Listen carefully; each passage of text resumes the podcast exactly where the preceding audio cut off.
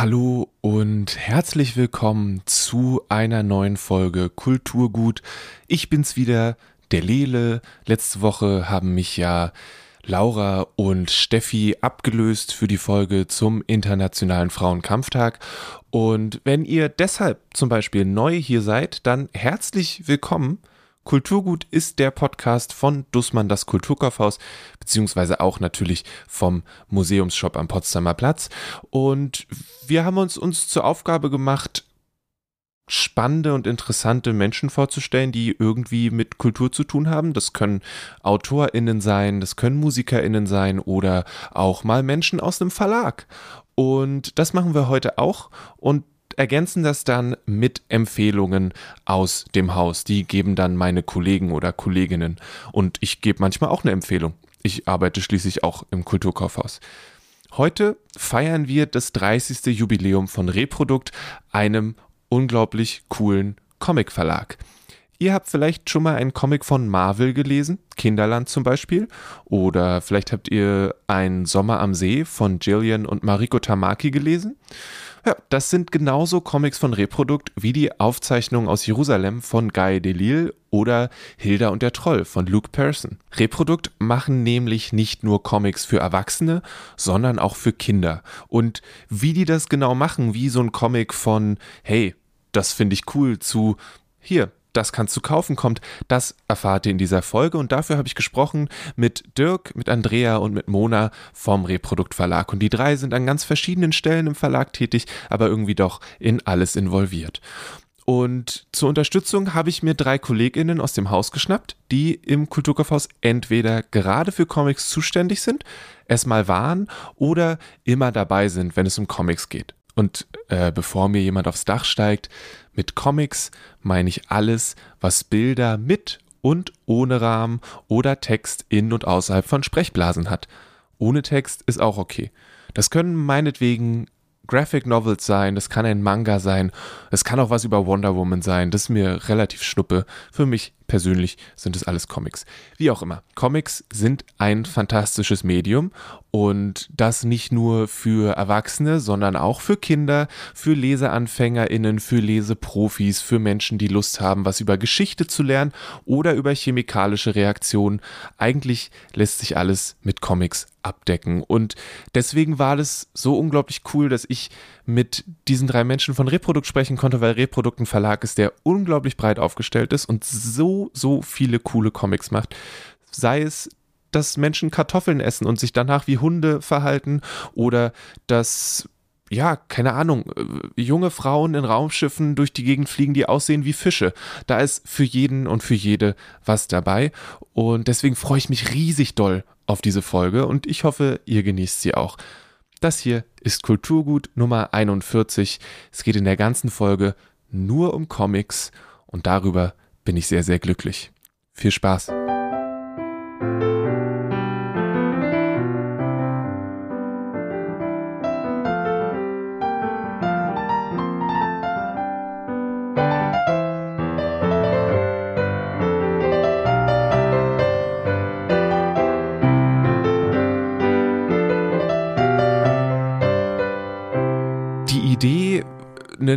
Podcast zu machen mit und über Reprodukt ist irgendwann im November letzten Jahres entstanden, weil eben Reprodukt 30 Jahre wird dieses Jahr.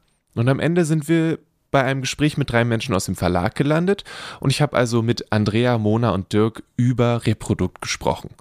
Die drei stellen sich gleich in eben dieser Reihenfolge vor und dann geht das Gespräch auch richtig los. Hi, ich bin Andrea. Ich bin im Verlag für die Veranstaltung eigentlich zuständig mache aber jetzt auch so ein bisschen äh, unseren Instagram-Account und sonst normalerweise auch immer die Förderanträge und beschäftige mich äh, damit.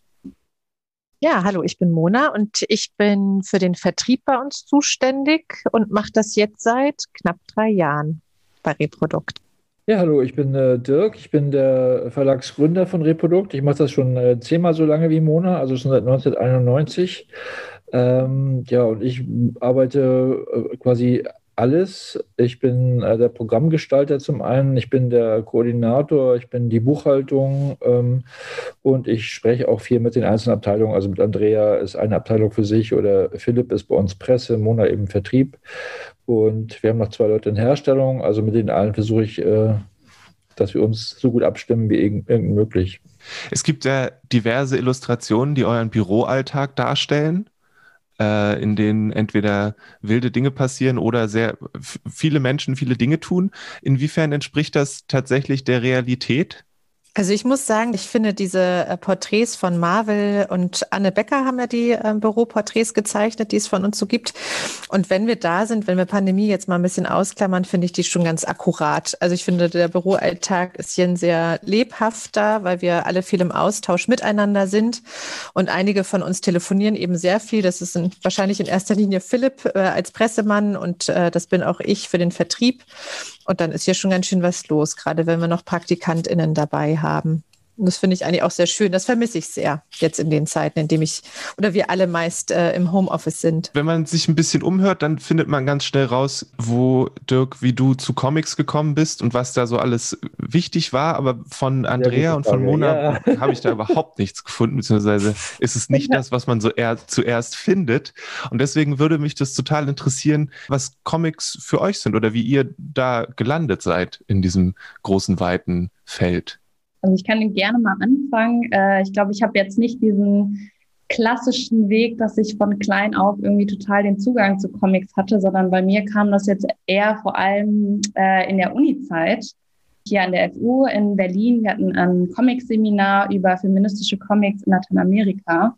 Und für mich war das irgendwie total augenöffnend. Es war so, hä, warum lerne ich das jetzt so richtig erst kennen? Warum habe ich mich vor, warum hatte ich vorher nicht so einen richtigen Zugang dazu?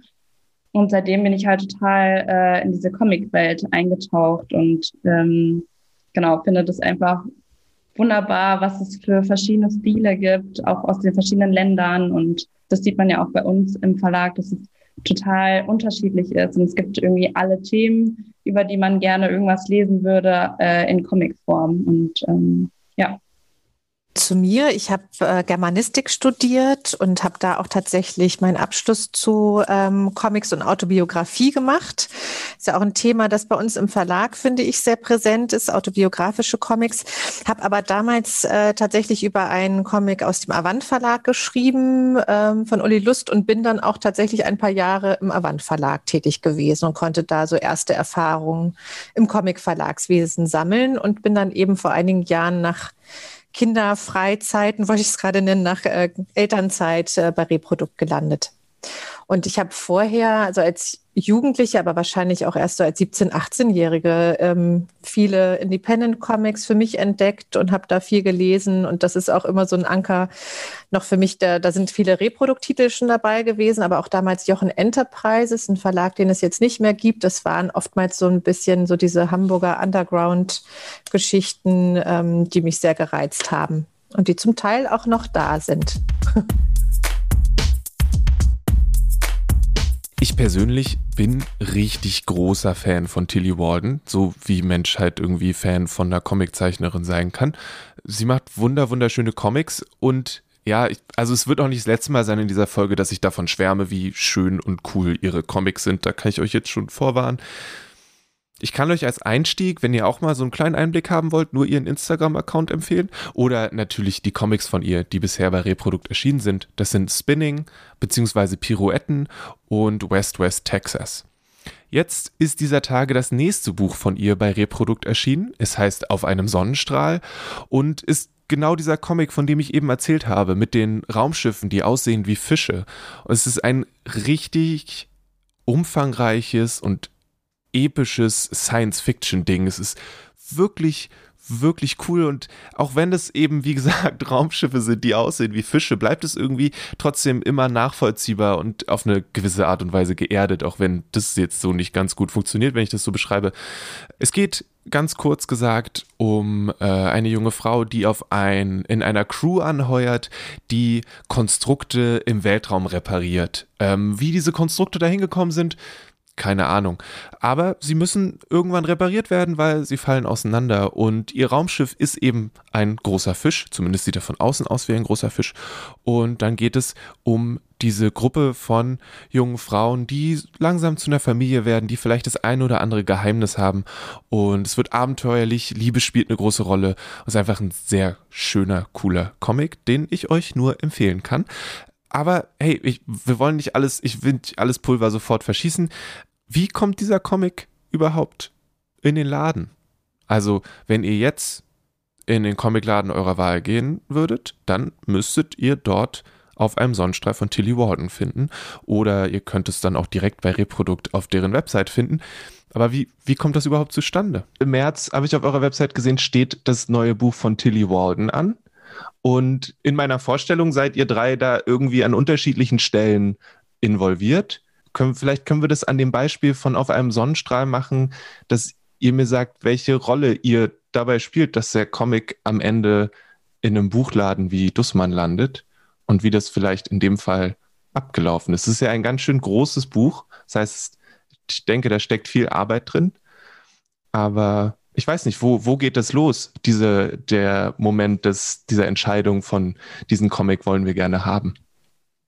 Also da muss man weiter zurückgehen, wenn ich das jetzt äh, anfangen soll zu beantworten, und zwar ähm, zu Spinning. Also bei uns ja Politik im Grunde genommen die Autorenpolitik. Das heißt, wir äh, picken uns Autoren raus, die wir gut finden oder von denen wir denken, die haben hoffentlich ein Potenzial, dass sie äh, später tolle Bücher machen und haben die dann als Reproduktautoren im Auge. Das heißt, wir wollen nicht nur ein Buch von denen machen, sondern nach Möglichkeit eben mehr oder das ganze Övre von denen vorlegen. Es ist ja schon so, dass unser Programm äh, organisch wächst. Ne? Also ich glaube, jetzt gerade äh, im Frühjahrsprogramm haben wir keinen einzigen neuen Titel von deutschen Autorinnen, ähm, aber wir haben halt viele Bücher von Autorinnen, die wir schon lange verlegen, die neue Bücher gemacht haben, sei es Guy Delisle, sei es Mathieu Sapin, also äh, ganz, ganz viel eigentlich von dem. Ne? Und wir schauen eigentlich immer nur, dass vielleicht zwei, drei neue Autoren, wenn es hochkommt, in einem neuen Programm ähm, mit äh, veröffentlicht werden, weil wir eben wissen, wir müssen dann von denen äh, mehr machen. Ne? Also wir bekennen uns für diesen Autoren und möchten dann auch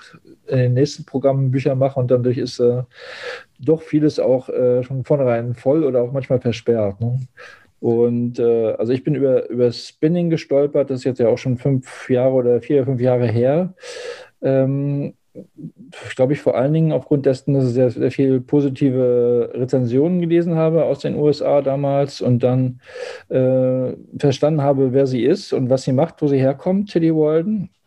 Äh, Spinning ist eben, also Pirouetten bei uns, ist ihre Geschichte, ihr Coming Out als, als lesbisches Mädchen seinerzeit und sie erzählt davon, äh, wie sie äh, hauptsächlich Eiskunstlaufen gelernt hat und wie sie in ihrer Gruppe mit ihrem Coming Out oder mit ihrem äh, mit ihrer Liebe und ihrem, mit ihrer Lebenseinstellung eben ständig beschäftigt war, die zu ver verstecken oder eben auch äh, aufzudecken ein Stück weit. Und das fand ich total spannend das ist für uns zu, auf der anderen Seite auch wieder ein durchgängiges Thema. Also wir, haben, wir kommen vom Autobiografen Comic her. Und für mich war das neu, dass jemand aus Tillys Generation, also so ein junges Mädchen, sie war, glaube ich, mit 17, 18, als sie jetzt angefangen hat zu schreiben, dass sie mit so einem Thema kommt und das in so einer eher manga-esken Form dann verpackt. Das ist ja als äh, dickes Taschenbuch erschienen, relativ simpel, fast manga-esk gezeichnet, aber eben von der Westlerin, die dann doch auch andockt an Independent Comics, an amerikanische. Und das fand ich sehr, für mich sehr spannend, sehr augenöffnend und habe aber auch zwei, dreimal das Buch vorstellen müssen in unseren Runden und verteidigen müssen. Also Clara hat es damals das erste Mal rundweg abgelehnt, erinnere ich, unsere Herstellerin damals. Und die ist jetzt mittlerweile auch großer Fan nach dem dritten Buch von äh, Tilly eben. Also es ist immer so ein Prozess, wie Andrea sagt, man trägt das rein, man trägt es nochmal rein, wenn man daran glaubt, dann nochmal, irgendwann hat man die anderen noch überzeugt. Aber es ist nicht so ganz leicht. Man muss die Bücher schon verteidigen und die Autoren. Das heißt, du hast Tilly Warden dann mit, mit Pirouetten in die Gruppe gebracht und gesagt, das findest du großartig. Und nachdem der Rest dann überzeugt war, wie, wie geht es dann weiter? Was passiert als nächstes? Ist dann irgendwann der Comic fertig und Mona muss dann losgehen und versuchen, Läden davon zu überzeugen, den tatsächlich auch den Bestand aufzunehmen oder wie, wie funktioniert das?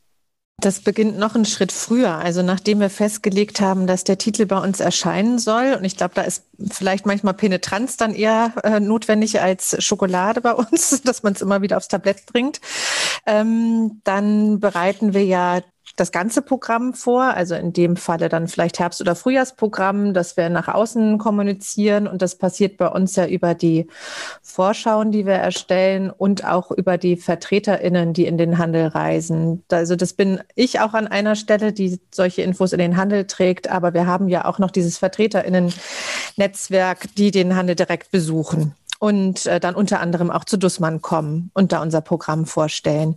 Und das heißt, wir überlegen uns äh, gemeinsam hier mit den RedakteurInnen jeweils, wie wir die Bücher präsentieren können und was an denen besonders bemerkenswert ist und was wir wichtig daran finden und auch warum wir die machen wollen und brechen das dann auch schon mal auf so Marketing-Argumente runter und versuchen denen so gut wie möglich was an die Hand zu geben, um das in den Handel zu bringen. Also was kann man dazu erzählen? Wir versuchen das Gefühl zu dem Buch zu vermitteln und ähm, ja, machen das anhand von Texten, machen das anhand von Gesprächen und in unserer Vertreterinnenkonferenz wird das Buch dann präsentiert. Und dann wird die Vorschau erstellt und dann geht so ein ganzes, so ein Hamsterrad los. Ne? Also dann kommen auch Besuche und diese machen in erster Linie die Vertreterinnen und manchmal, wie bei Dussmann, darf ich das dann auch machen und auch nochmal kommen und was erzählen. Genau, ich glaube, der Kern der Sache ist, dass wir versuchen, unsere Begeisterung weiterzutragen. Ne? Also, weil ja. äh, zunächst an die Vertreter, die da eben sitzen und sich überzeugen lassen müssen, und die wiederum müssen eben dann dich, euch überzeugen, im Handel die Bücher zu nehmen, und ihr wiederum müsst natürlich die Käufer überzeugen, dass sie das äh, kaufen am Ende genommen. Also, schon, schon, also, Emotion ist schon, schon ein sehr wichtiges Bestandteil unserer ganzen Arbeit, würde ich sagen. Insofern ist es schon eigentlich die Grundlage, dass wir eben daran glauben, was wir machen und davon überzeugt sind und das lieben und eben nach außen tragen wollen, ja. Manchmal dauert es vielleicht auch ein bisschen zu, ähm, oder den Handel auch zu überzeugen, habe ich das Gefühl. Gerade bei Tilly Walden, ähm, Spinning ist ja bei uns äh, unter dem Titel Pirouetten herausgekommen als erstes Buch. Dann haben wir einen weiteren Titel gemacht in anderer Reihenfolge als ähm, die eigentlich erschienen sind, nämlich West West Texas. Und jetzt kommt der dritte Band On a Sunbeam oder bei uns dann auf einem Sonnenstrahl das ist einfach manchmal auch notwendig, finde ich, so dran zu bleiben und zu zeigen, welches Övre noch dahinter steckt und was die AutorInnen eigentlich ausmacht. Und das finde ich auch das Besondere an Reprodukt, dass wir nicht über einzelne Titel nachdenken, sondern wirklich AutorInnen vorstellen wollen und die auch präsentieren und auch mit der Überzeugung präsentieren, dass die lesenswert sind und wichtig sind. Tatsächlich hatte ich zumindest ein bisschen Angst vor, äh, was du jetzt zu Anfang auch ansprachst, vor auf einem Sonnenstrahl, eben gerade aufgrund des Umfangs ne, und äh, des Arbeitsaufwands, der eben tatsächlich da drin steckt. Und äh, wir versuchen ja aber bei einigen Büchern oder bei vielen, so viel wie möglich eigentlich, das ist Andreas Aufgabe, versuchen eine Förderung zu bekommen, das, die uns hilft, dann diese Bücher zu machen, weil die Auflagen sind in der Regel nicht hoch. Ne? Ich glaube, jetzt hat auf einen Sonnenstrahl hat zweieinhalbtausend, das ist jetzt keine äh, Auflage, die zu vergleichen wäre mit einer guten Belletristik-Auflage. Äh, und äh, solche Bücher herzustellen ist eben sehr aufwendig. Also es ist äh, so, dass eben jedes Bild im Grunde genommen bearbeitet wird, dass wir übersetzen, dann wird von Hand gelettert, es wird zwischendrin immer redigiert, dann werden dies, wird das Lettering, das Handlettering gescannt, eingebaut und das ist auch ein Arbeitsprozess, der viel Zeit in Anspruch nimmt, den die meisten Verlage seit vielen Jahren nicht mehr machen. Die setzen da eben gleich ein digitales Lettering rein, was einen Arbeitsschritt spart und sehr viel billiger ist, als wenn man das alles von Hand machen lässt. Und insofern war mir klar, das wird ein sehr teures Buch und die Absatzzahlen von Pirouetten waren jetzt nicht so großartig, dass ich da wirklich so den Mut hatte, das gleich zu machen.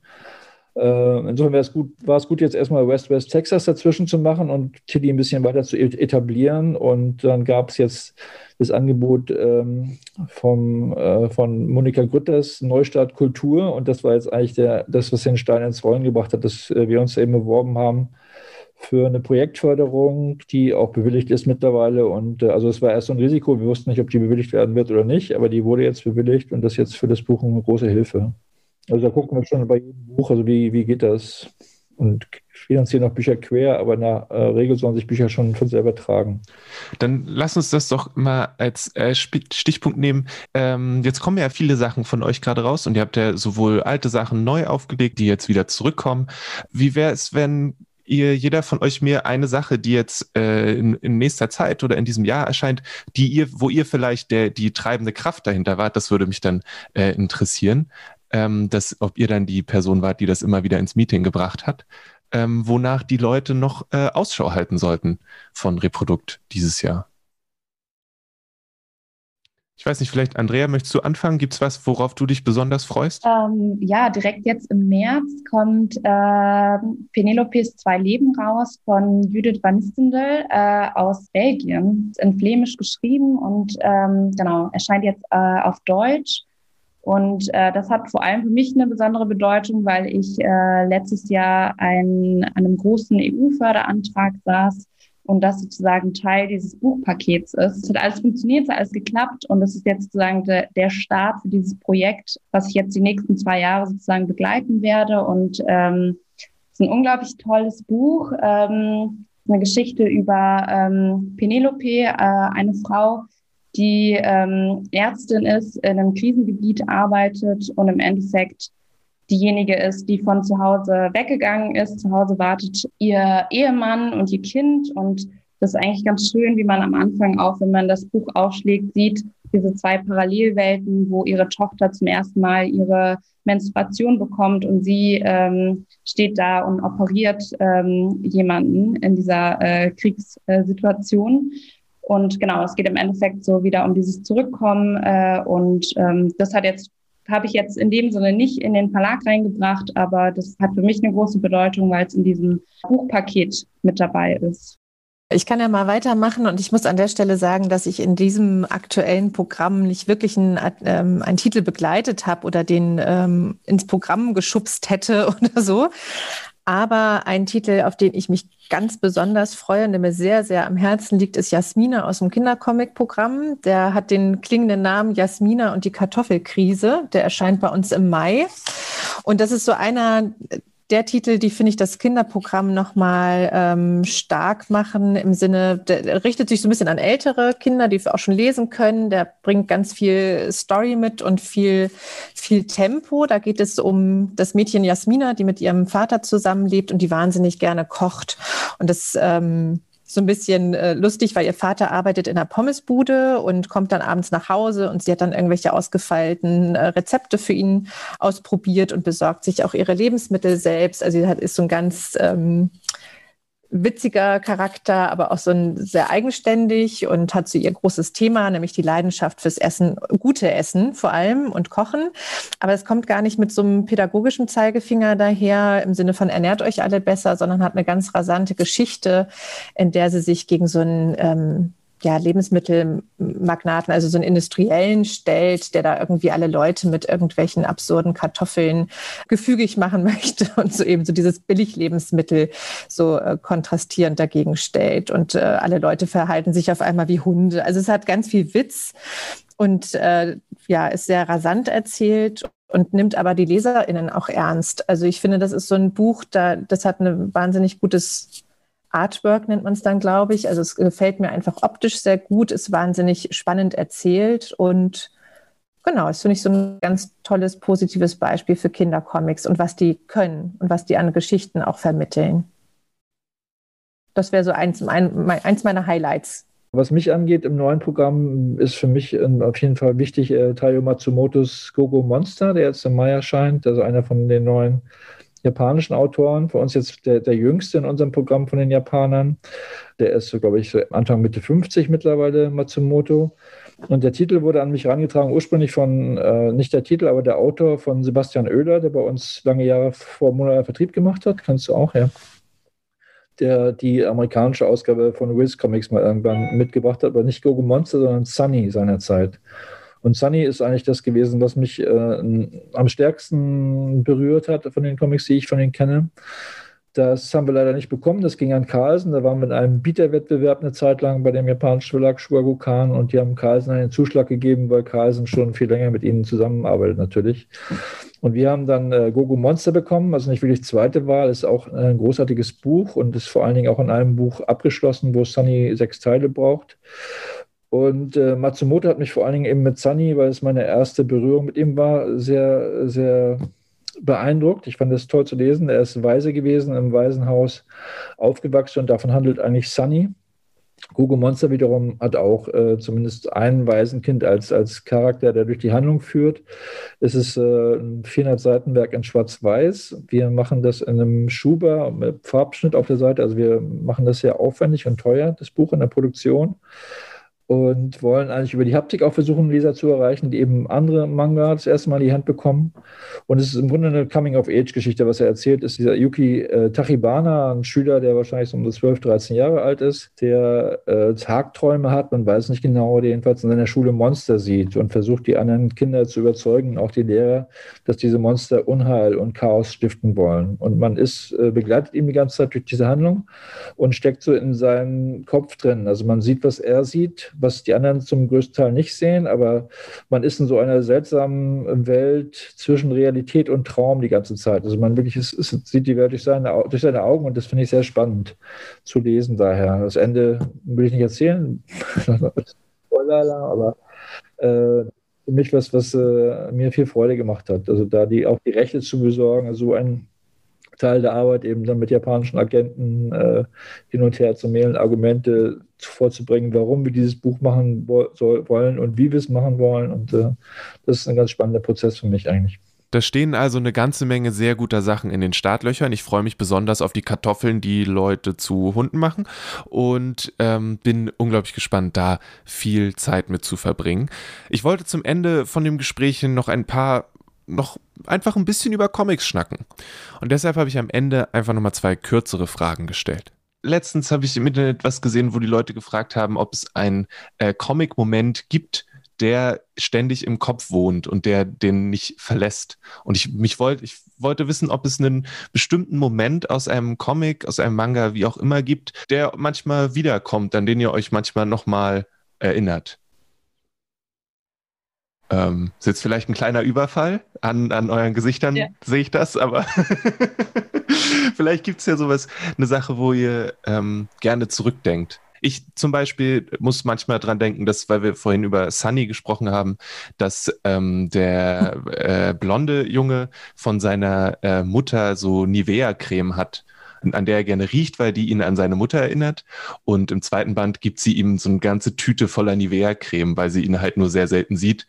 Ähm, und das ist so ein Moment, der mir wahrscheinlich noch lange an mir dranhängen wird. Das erste, was mir so eingefallen ist, äh, wäre jetzt von äh, Ein Sommer am See von Dylan Tamaki und Mariko Tamaki. Ich bin so ein Mensch, ich liebe Wasser. Und äh, als ich äh, den Comic gelesen habe, war es für mich unglaublich schön, diese Szenen zu sehen, wo sie ins Wasser reinspringen. Und ich glaube, das ist so ein Moment, den ich so voll gerne in meinem Kopf habe, weil vor allem jetzt im Winter ist es so, es ist unglaublich grau hier in Berlin und ähm, dann denke ich auf jeden Fall sehr gerne an die lila Tönen, äh, des äh, Comics äh, wieder zurück und vor allem an diese Wasserszenen irgendwie, glaube ich, das so das so das erste, was mir jetzt direkt einfallen würde. Okay, voll gut, ja.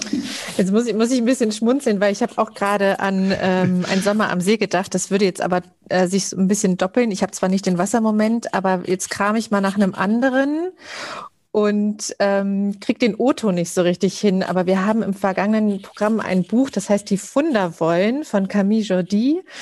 Und das ist ein Buch, das erst einmal auf den ersten Blick etwas lieblich vielleicht daherkommt. Das hat ganz tolle Aquarellzeichnungen und das hat äh, Ponys, die so, ja, so Regenbogen, Schweif und Mähne haben. Also es hat so was ganz äh, Verspieltes im Look. Und es hat so ein Lust, also, also ein Witz drin, der mich immer mal so rausgerissen hat. Da gibt es so ganz äh, absurde Dialoge zwischen den so gerupften Hühnern, die den, ähm, also es gibt einen, jetzt muss ich ein bisschen kurz zurückgehen, es gibt einen Kater, der so ein, ein etwas äh, garstiger Monarch ist, der da irgendwie über, Men äh, über diese anderen Wesen herrscht und ähm, seine Macht ausspielt. Und dann gibt es so gerupfte Hühner, die da irgendwie die Gefangenen ähm, bewachen. Und die haben so witzige Dialoge, die mir immer noch so aufstoßen. Und die kann ich jetzt gerade nicht im O-Ton wiedergeben, aber dieser, dieser Ton, der diesem Buch innewohnt, der ist mir so hängen geblieben. Oftmals sind es so Gefühle zu Büchern, die mir so präsent bleiben und die mich irgendwie immer noch berühren und bewegen. Ein besseres Beispiel kann ich da gerade nicht so schnell abrufen. Ja, mir geht es auch so wie Mona, dass mich eher so die Gefühle, dass ich Gefühle mit Büchern verbinde, als dass ich jetzt so einzelne Szenen im Kopf hatte. Aber jetzt, wo Andrea angefangen hat mit Ein Sommer am See, äh, da ist mir auch gerade vor ein paar Tagen äh, Also hatte ich es im Kopf, weil es gibt in Sommer am See äh, einige Szenen, wo die beiden Mädchen Horrorfilme gucken. Das zieht sich so durch das ganze Buch. Also die äh, entdecken eigentlich einen Horrorfilm für sich und man sieht eigentlich nie die Horrorfilme, sondern nur, was sich in deren Gesicht abspielt, wenn sie diese Filme sehen. Und das finde ich ganz super. Und ich hatte jetzt gerade mit meiner Freundin vor ein paar Tagen äh, über Jaws, über, über äh, den Spielberg-Film gesprochen, den sie mit ihrer Tochter gesehen hat. Und da hatte ich eben die ganze Zeit auch diese Bilder von Gillian Tamaki vor Augen, als wir darüber gesprochen oh, haben. Ja.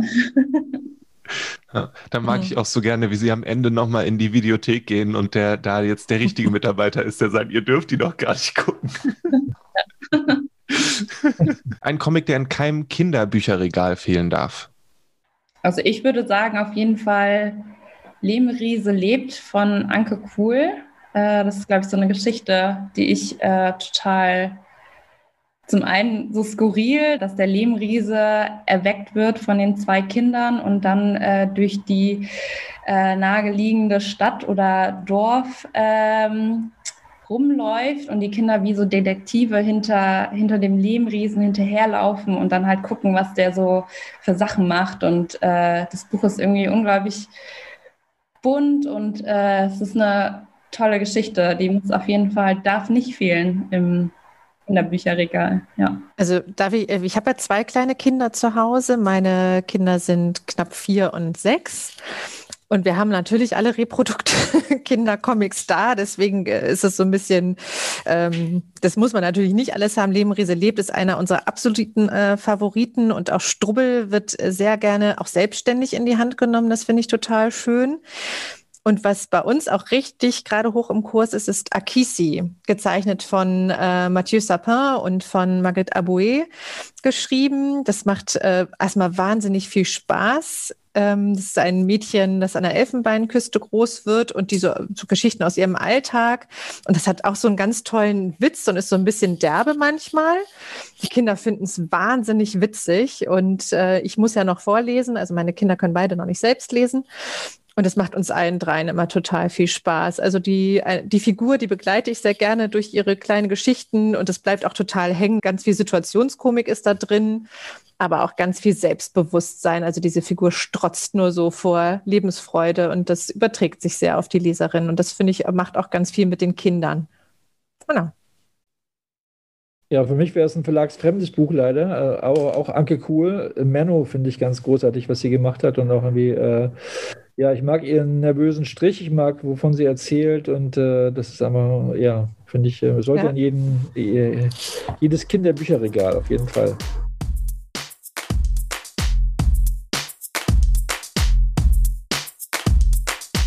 Und diese ganzen Comics sind natürlich noch nicht alles, wenn es darum geht, 30 Jahre Reprodukt zu feiern. Mit etwas Glück und einem richtig großen Mittelfinger in Richtung Corona steht im Herbst eine Ausstellung im Berliner Neurotitan an. Das wird eine Ausstellung sein, die einen unserer wichtigsten Autoren feiert, nämlich Marvel, der ja mit Kinderland, äh, aber auch mit anderen Büchern äh, viel Präsenz geschaffen hat und den Verlag auch schon ganz lange begleitet und auch wirklich sehr eng mit uns verbunden ist und auch seit knapp 30 Jahren äh, Comics zeichnet. Genau, und da freue ich mich sehr drauf und ich hoffe, dass wir dann auch wirklich äh, präsenzmäßig feiern können zusammen. Und dann soll es auch ein Rahmenprogramm zu der Veranstalt also Veranstaltung geben, die, das, äh, die die Ausstellung begleiten. Die wird im Neurotitan hier in Berlin stattfinden, in der Galerie, mit der wir auch schon seit vielen, vielen Jahren verbunden sind und die dem Verlag schon lange begleiten. Da freue ich mich sehr drauf und hoffe mal, dass es so klappt. Aber das ist natürlich nicht alles. Reprodukt macht auch so viele Veranstaltungen, die haben sich gut an die digitalen Umstände angepasst. Also schaut auf jeden Fall auf der Website reprodukt.com und auf ihrem Instagram-Kanal vorbei und vielleicht lernt ihr nochmal was Neues über frankophone Comics oder derartiges. Jetzt ist die Hälfte der Show rum und wir haben nur über Comics gesprochen. Und das wird sich jetzt auch nicht ändern. Ich habe von drei KollegInnen aus dem Kulturkaufhaus Empfehlungen und Eindrücke zu Reprodukt eingesammelt.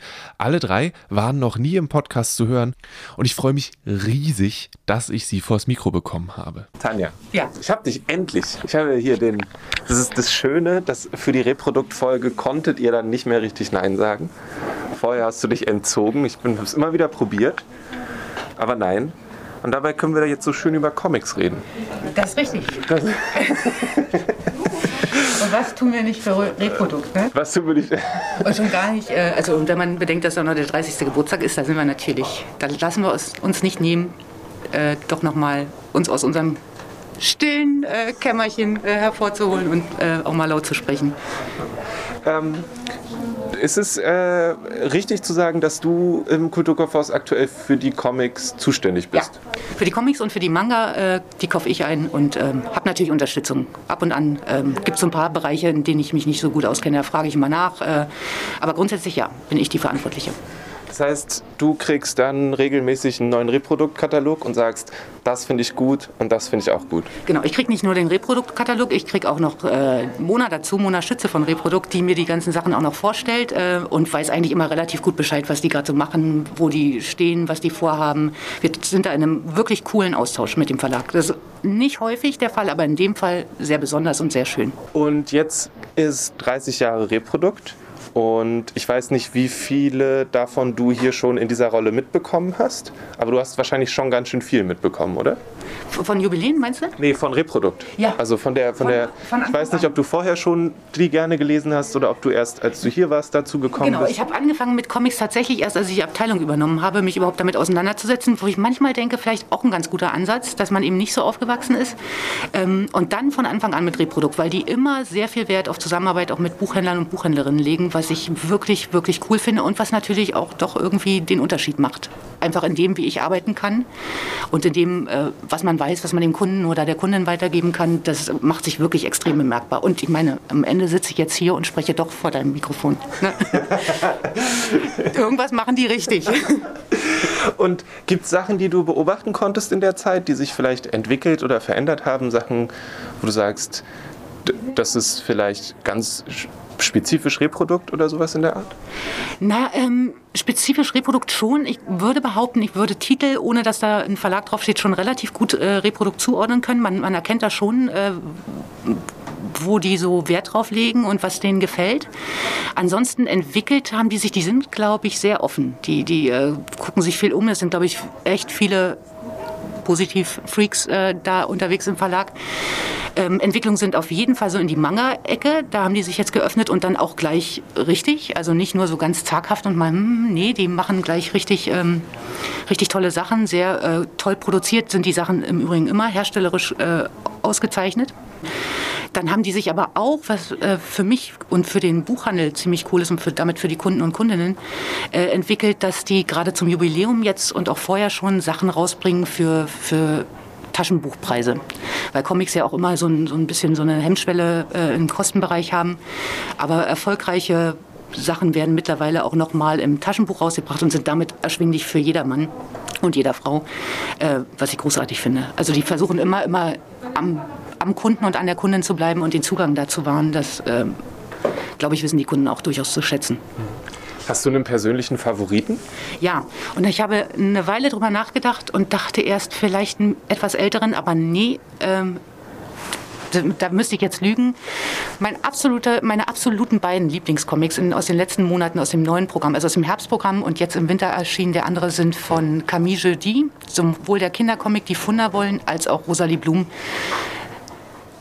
Ich weiß eigentlich nicht, wie ich es beschreiben soll. Die sind so großartig, die sind so fantastisch. Und die, äh, ich kannte die Künstlerin noch gar nicht weiter. Die hat in Frankreich natürlich, glaube ich, schon viel mehr gemacht. Ähm, Rosalie Blum wurde sogar verfilmt. Gibt es leider nicht äh, oder nur mit englischem Untertitel beziehungsweise spanischer Import. Ähm, das ist eine großartige Künstlerin, die so schräge, absurde, skurrile Figuren zeichnen kann, aber gleichzeitig immer mit so einer Wärme äh, die Geschichten erzählt. Die kann unfassbar gut Geschichten erzählen und ist sowohl im Kindercomic-Bereich als auch im Erwachsenen-Comic-Bereich eine absolute Empfehlung von mir. Also wirklich eine großartige Künstlerin. Die sind super verschieden, die beiden, oder? Also die Funderwollen und Rosalie Blum sind zwei sehr, oder? Sind die Also so ich verschieden? finde, dass die im Kern und im Herzen ziemlich ähnlich sind, weil es beides, ähm, also beim Kindercomic, na klar, da fehlen diese Zwischenebenen, die es bei Rosalie Blum gibt. Beim Kindercomic ist halt die Geschichte so ein junges Mädchen, die in so einer Art Patchwork-Familie aufwächst und die dann äh, bei so einem Picknickausflug in den Wald tritt und dann trifft sie auf so ein ganz kleines Mini-Königspaar auf irgendwelchen klitzeklitzekleinen Pferdchen und auf deren Volk, die aus äh, das aus irgendwelchen abs obskuren äh, Figuren besteht und dann machen die sich auf gegen den, gegen den äh, diktatorischen Kater Kaiser oder wie der heißt, um, um ähm, um dieses Volk zu befreien von, von denen. Ja. Und dann am Ende kommt aber raus, dass sie, äh, dass sie durch diese Gemeinschaft, durch dieses Zusammensein ähm, auch so mehr ihre eigene Familie und die, die Andersartigkeit ihrer Familie zu schätzen weiß. Also so witzig und so skurril, aber trotzdem diese Warmherzigkeit, dieses Miteinander und dieses wirklich Schöne kommt da raus, was auch in den Zeichnungen ja rüberkommt. Sie sind sehr pastellig und sehr, sehr, sehr luftig gezeichnet und, und ganz lieb, ohne das negativ zu meinen. Und bei Rosalie Blum ist es im Prinzip genauso. Es fängt allerdings natürlich ein bisschen auf einer anderen Ebene an. So ein ganz eintöniges Leben wird da geschildert von Vincent. Liebe Kundinnen und Kunden, bitte tragen Sie also, Vincent. Vincent, genau, das der, die Hauptfigur in Rosalie Blum, der äh, so ein ganz furchtbar eintöniges Leben führt, irgendwie seine Katze nur füttert und im äh, Friseursalon, den er von seinem Vater geerbt hat, eigentlich nur über das Wetter spricht mit den Kunden. Und eine ganz fürchterliche Mutter hat übrigens meine Lieblingsfigur in dem ganzen Buch, die ist so, die ist so unfassbar skurril und äh, völlig obskur, die Frau. Ähm, und dann irgendwie auf Rosalie Blum trifft und glaubt, er hat die schon mal gesehen und dann verfolgt er die. Und dann äh, das Buch war ursprünglich in drei Bänden oder drei Alben in Frankreich und man erkennt diese Struktur äh, auch in dem Gesamtwerk, den das Reprodukt jetzt rausgebracht hat. Mehr würde ich darüber auch gar nicht erzählen, weil das nämlich der Clou ist und man dann erkennt, wie, wie gut äh, Camille Jody eigentlich erzählen kann. Und er lebt auch von diesen obskuren, unfassbaren Figuren, die wirklich, ich habe wirklich richtig laut lachen müssen, weil, weil es einfach unfassbar ist. Und äh, hat aber diese Zwischentöne auch. Also es ist, es ist ganz, ganz warmherzig auch hier wieder und es hat aber auch ganz viel mit, mit Depressionen und mit Ängsten und so zu tun, mit, mit dem Verarbeiten des eigenen Lebens. Also äh, Vincent hat Albträume, ganz furchtbar, die auch sehr skurril sind, aber ähm, auch auf ganz Furchtbares schließen lassen. Also man ahnt einfach, da ist viel, viel mehr noch dahinter. Und das macht sie fantastisch. Das ist, man macht das zu, den Comic, und seufzt einmal laut und denkt, oh, großartig. Und fängst wieder von vorne an. Und fängst im besten Fall wieder von vorne an, genau. Und da hoffe ich und wünsche mir, dass da noch ganz viel von ihr kommt und das Reprodukt da dran bleibt. Aber das glaube ich auch. Äh, also wenn da noch was kommt, hoffe ich doch sehr, dass Reprodukt das macht. Wir machen zum Reproduktjubiläum einen Tisch hier bei uns auf der Etage in der Genreabteilung. Ähm, den größten, den wir haben, natürlich. Selbstverständlich stellen wir zur Verfügung mit unseren 30 Lieblingscomics aus 30 Jahren Reprodukt. Wie, wie war das, die Liste zu machen? Äh, spannend, interessant, äh, nicht so einfach, die dann äh, tatsächlich runterzubrechen oder sich zu überlegen, wenn man jetzt nicht äh, dadurch, dass die ja die Künstler wirklich sehr lange begleiten und viele Sachen rausbringen, ähm, welches, welch, welches Werk nimmt man eigentlich dann und welches soll das repräsentieren, das war nicht leicht. Ja. Ähm, und dann hatten wir aber auch das, oder ich finde, äh, als ich die Liste gemacht habe, auch das Glück, ähm, dass man so divers aussuchen kann, so viele verschiedene Seiten von dem Verlag zeigen kann. Also die Kindercomics mit, mit den ausgezeichneten Sachen, äh, was so gerade für Erstleser anbelangt, da sind die auch absoluter Vorreiter nach wie vor.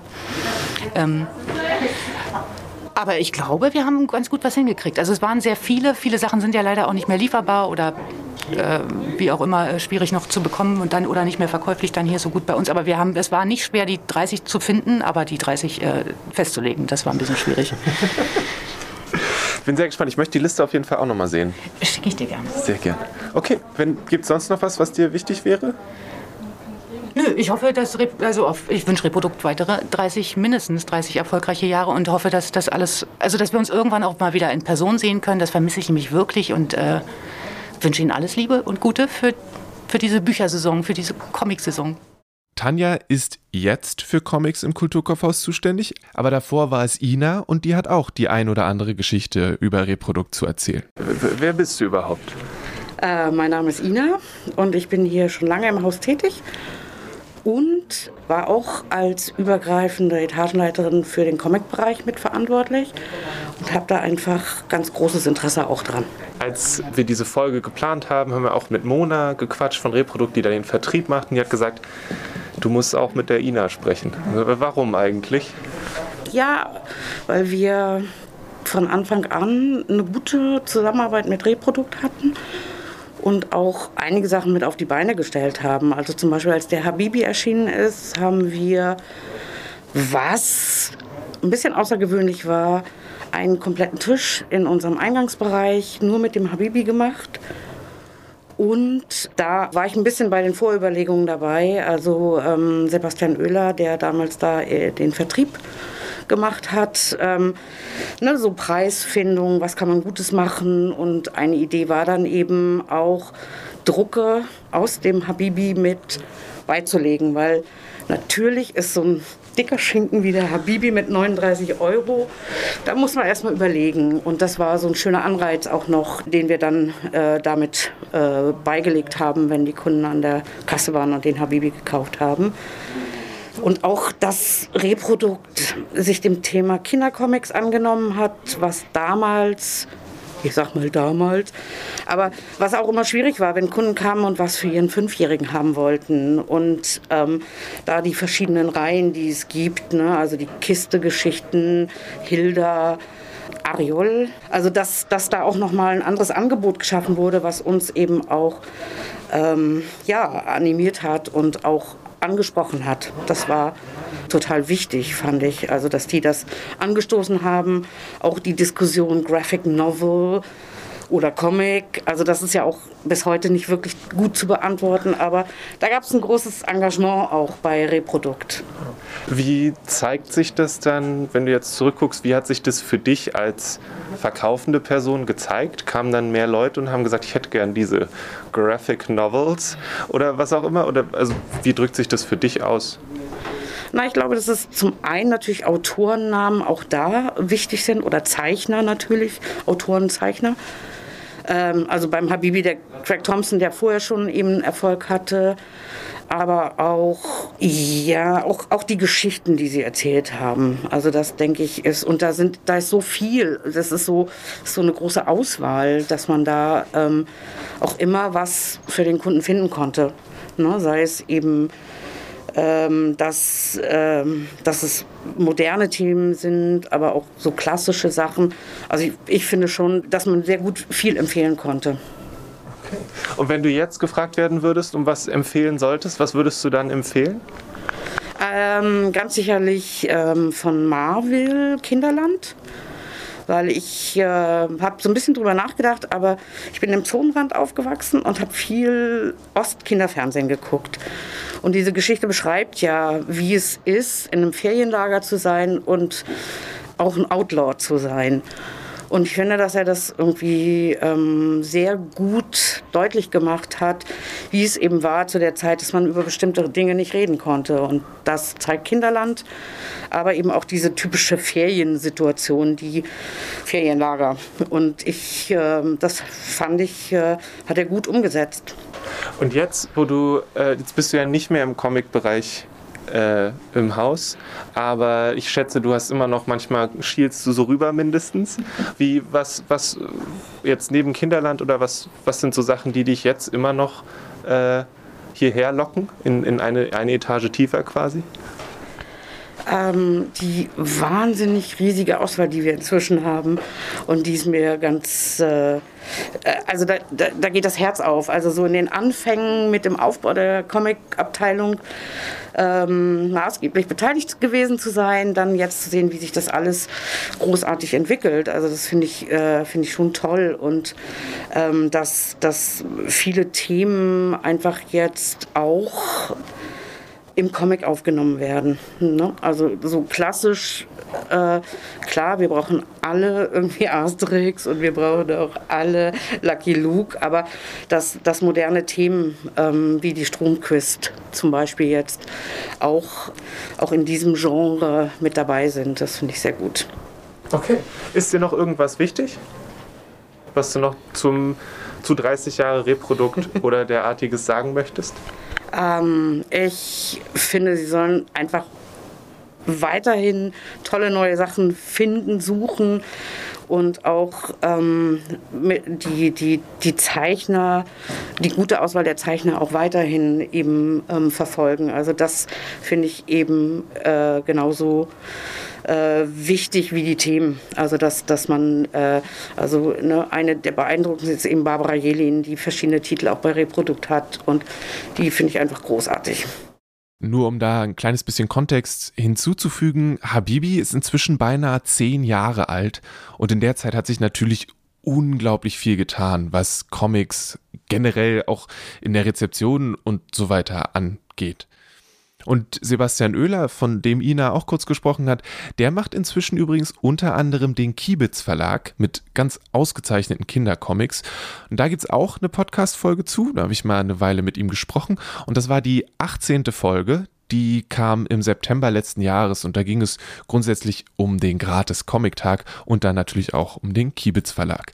Da kommt übrigens jetzt das zweite Programm. Sieht auch sehr cool aus. Aber okay, Zurück zum Thema. Der dritte im Bunde ist Florian. Florian macht im Kulturkaufhaus die deutsche Science Fiction, Fantasy und Young Adult Bereiche und ich verbringe ich weiß nicht, ob ich das jetzt so sagen darf, aber es ist schon häufiger so, dass wir ausgedehnte Gespräche über Comics führen, wenn wir uns über den Weg laufen und natürlich nur im professionellen Rahmen. Es hat eine Weile gedauert, aber ich habe ihn endlich auch vors Mikrofon bekommen und habe ihn gefragt, was sein Lieblingscomic von Reprodukt ist. Also meine Lieblingsgraphic Novel aus dem Reproduktbereich oder aus dem Reprodukt Verlag wäre halt äh, Brodix Bericht von Manu Larsenet. Das ist eine Adaption von, ähm, einem, von einem Roman von Philippe Claudel.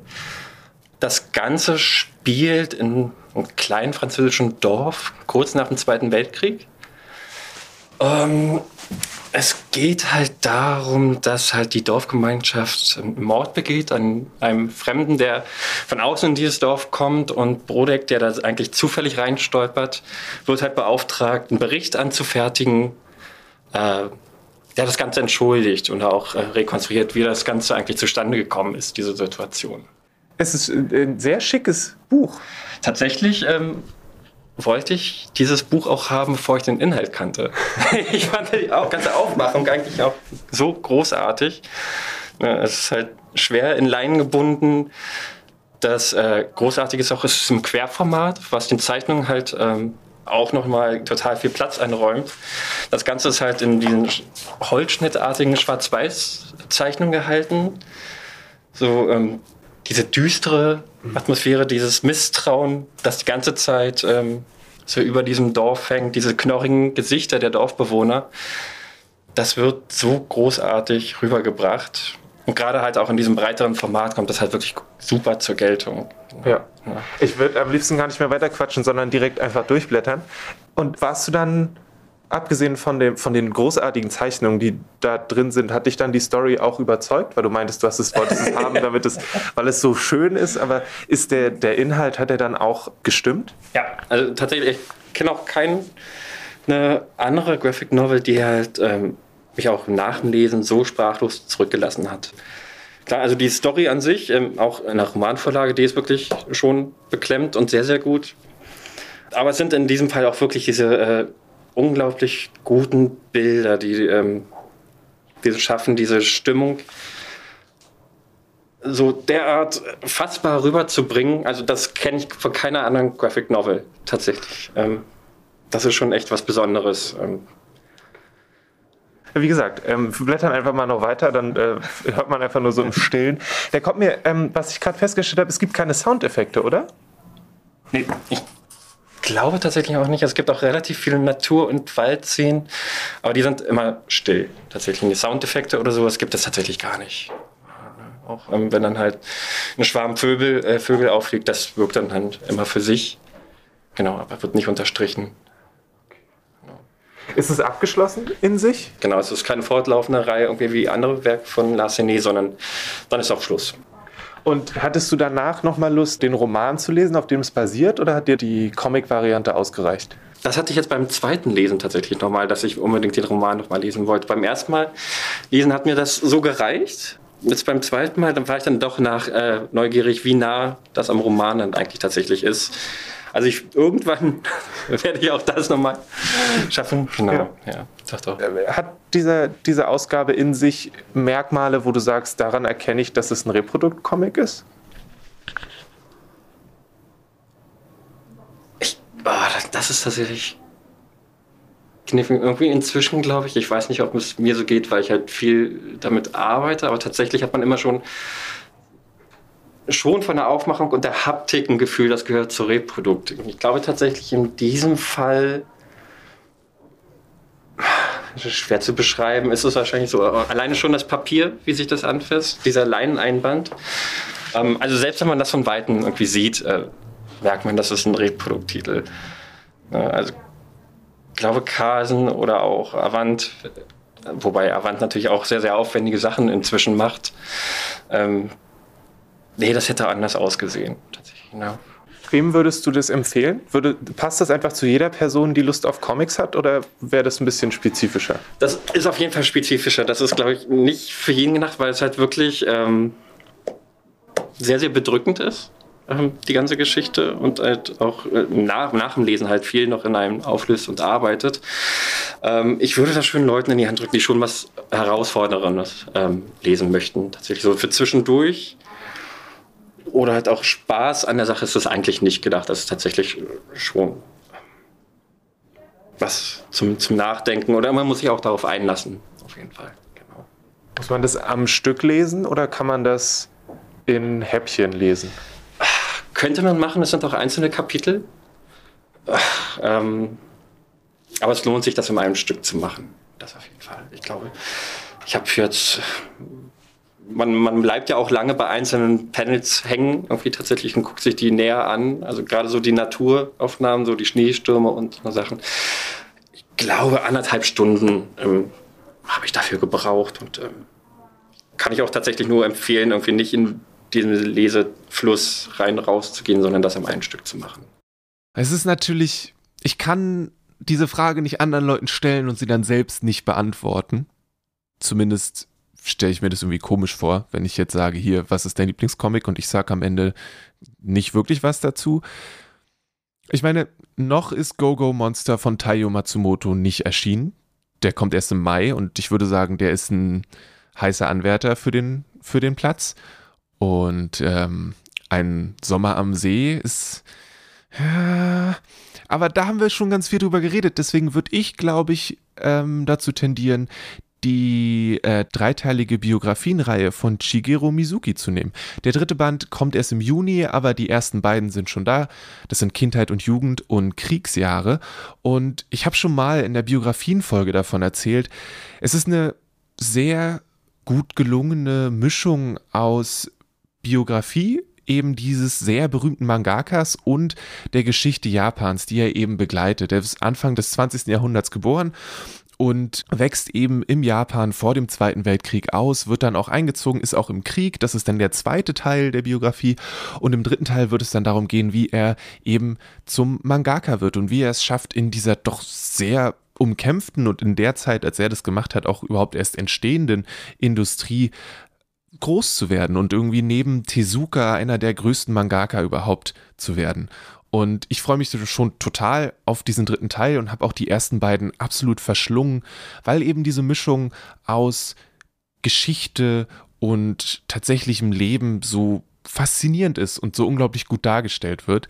Es ist ein großartiger Künstler und ich kann das nur allen Leuten wirklich wärmstens ans Herz legen, die vielleicht bisher gesagt haben, ah, Manga, mh, hm, das sind entweder Leute, die sind aus Gummi oder ist irgendwas mit Tentakeln und äh, gib dem mal eine Chance. Ich glaube, es kommen gerade wirklich viele Manga raus, die zeigen, was dieses Genre überhaupt für ein unglaubliches Spektrum hat, was da alles möglich ist.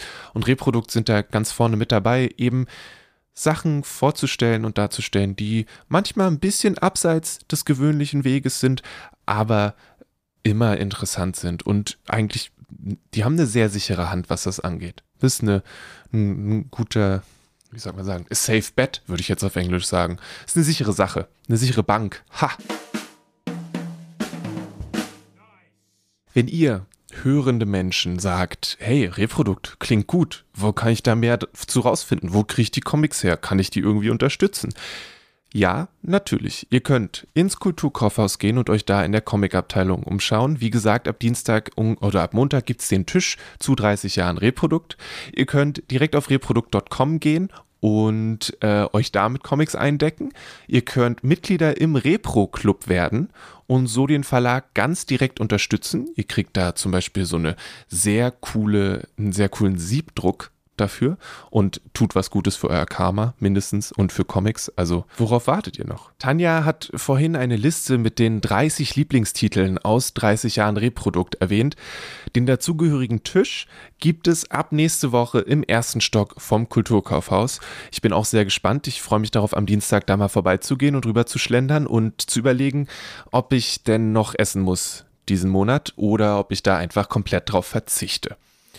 30 Jahre sind eine ganz schön ordentliche Nummer. Und ich kann mich meinen KollegInnen nur anschließen, indem ich sage, herzlichen Glückwunsch, möge es Reprodukt weiterhin gut gehen und mindestens besser gehen, so wenn die Jahre ins Land ziehen.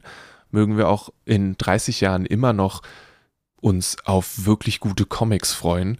Und hey, ihr macht echt coole Sachen. Und ich freue mich total, da einen Einblick bekommen zu haben. Und vielen, vielen Dank für das Gespräch an Dirk, Andrea und an Mona. Es war eine große Freude. Großen, großen Dank auch an Tanja, Florian und Ina für die Empfehlung.